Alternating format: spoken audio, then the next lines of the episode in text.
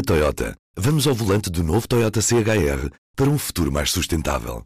Se esse também é o seu destino, escolha juntar-se a nós.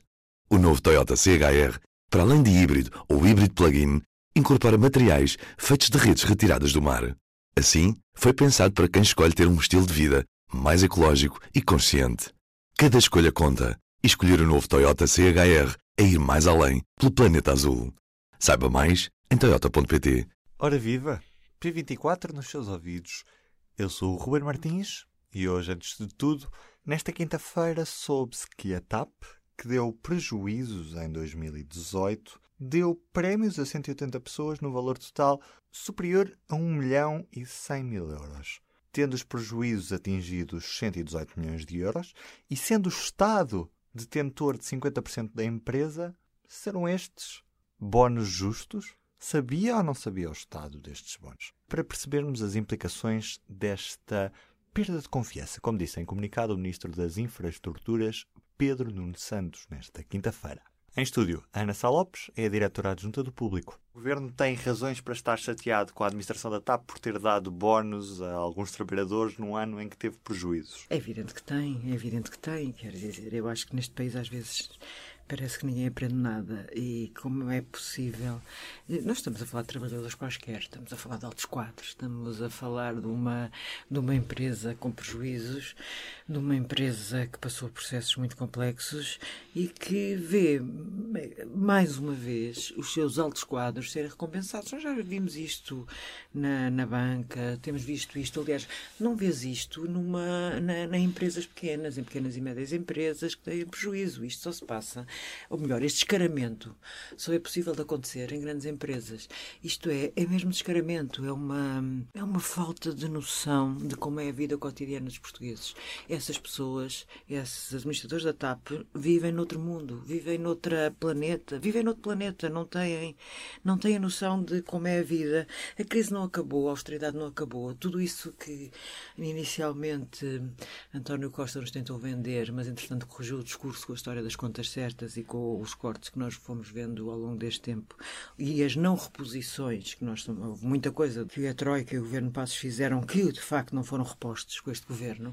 E, e essa gente não tem noção do país onde vive.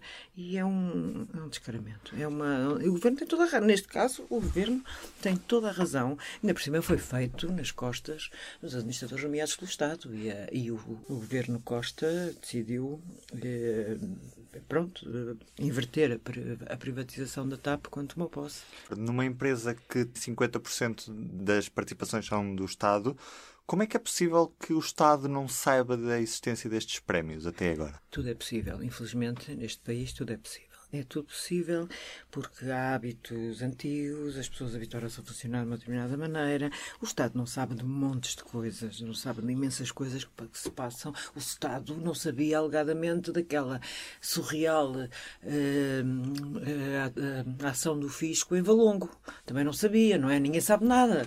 Portanto, eu, eu Não sabia ou quis fechar os olhos? Aí eu acho que quis fechar os olhos. Tens toda a razão. Eles quiseram fechar os olhos à questão de Valongo, mas alegadamente, neste caso acredito que, que não soubessem mesmo, porque eu acho que é uma, uma incomensurável lata. Mesmo parte... sendo uma das beneficiadas a mulher do Presidente da Câmara de Lisboa, socialista Fernando Medina.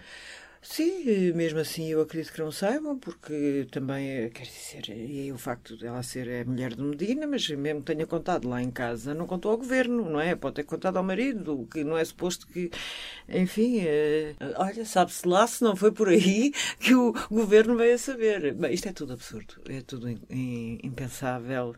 É, é impensável o governo não saber, mas mais impensável é como é que saiu daquelas cabecinhas a ideia de dar prémios numa empresa com prejuízo. Nesta quinta-feira, Pedro Nuno Santos, o Ministro das Infraestruturas, emitiu um comunicado a falar em quebra de confiança. O que é que na prática isto pode resultar nesta empresa? Pois, eu achei muito estranho esse comunicado de Pedro Nuno Santos, porque era um comunicado muitíssimo violento e quando, quando um membro do governo, um ministro, fala em quebra de confiança com uma administração, eh, está a pensar em emiti-la.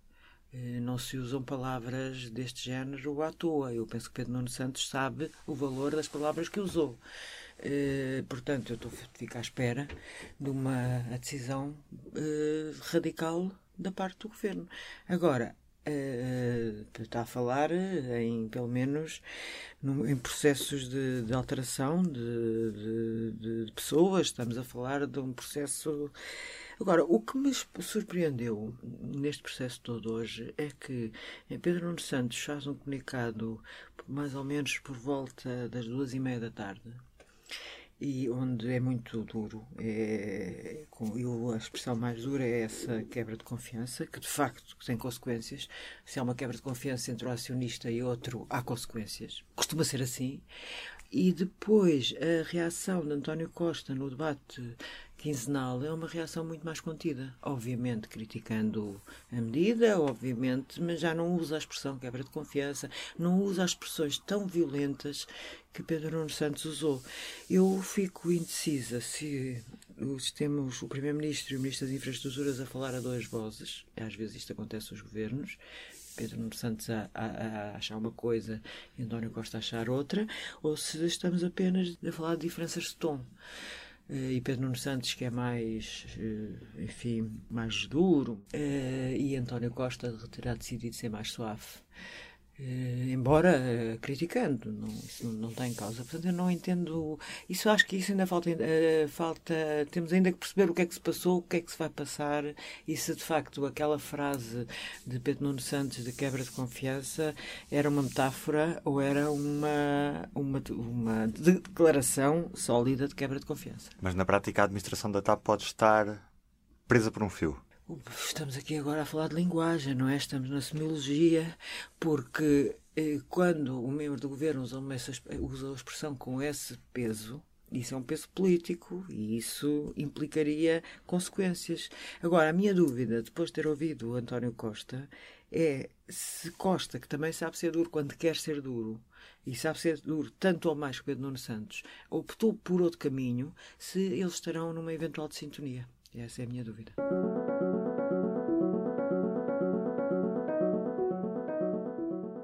Na noite de ontem, o Jornal de Negócios avançou que Pedro Nuno Santos se ia reunir hoje com os representantes do Estado na administração da TAP. Este encontro surge na sequência da reunião do Conselho de Administração da TAP, realizada nesta quinta-feira, para debater a questão dos prémios seletivos atribuídos a 180 trabalhadores no valor superior a 1 milhão de euros, escreve o Negócios. Do P24 é tudo por hoje. Um abraço. Público fica no ouvido. Na Toyota, vamos ao volante do novo Toyota CHR para um futuro mais sustentável. Se esse também é o seu destino, escolha juntar-se a nós. O novo Toyota CHR, para além de híbrido ou híbrido plug-in, incorpora materiais feitos de redes retiradas do mar. Assim, foi pensado para quem escolhe ter um estilo de vida mais ecológico e consciente. Cada escolha conta e escolher o novo Toyota CHR é ir mais além pelo planeta azul. Saiba mais em